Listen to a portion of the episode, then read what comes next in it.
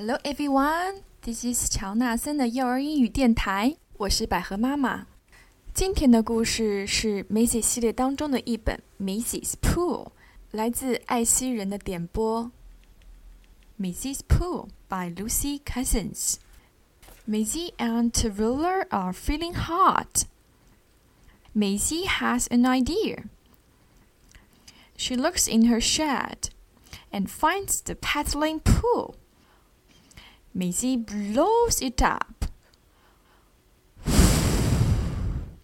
Pluff, pluff, pluff.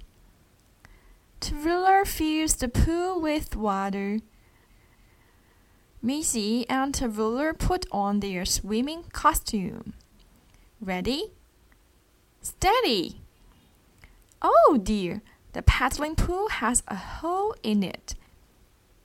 Maisie mends the hole with sticky tape. That's better. That's better. Then along comes Eddie in his swimming trunks and sits in the pool. Oh, Eddie, there's no room for Maisie and Terwiller. But Eddie gives Maisie and Terwiller a shower. Now everyone is cool. The end.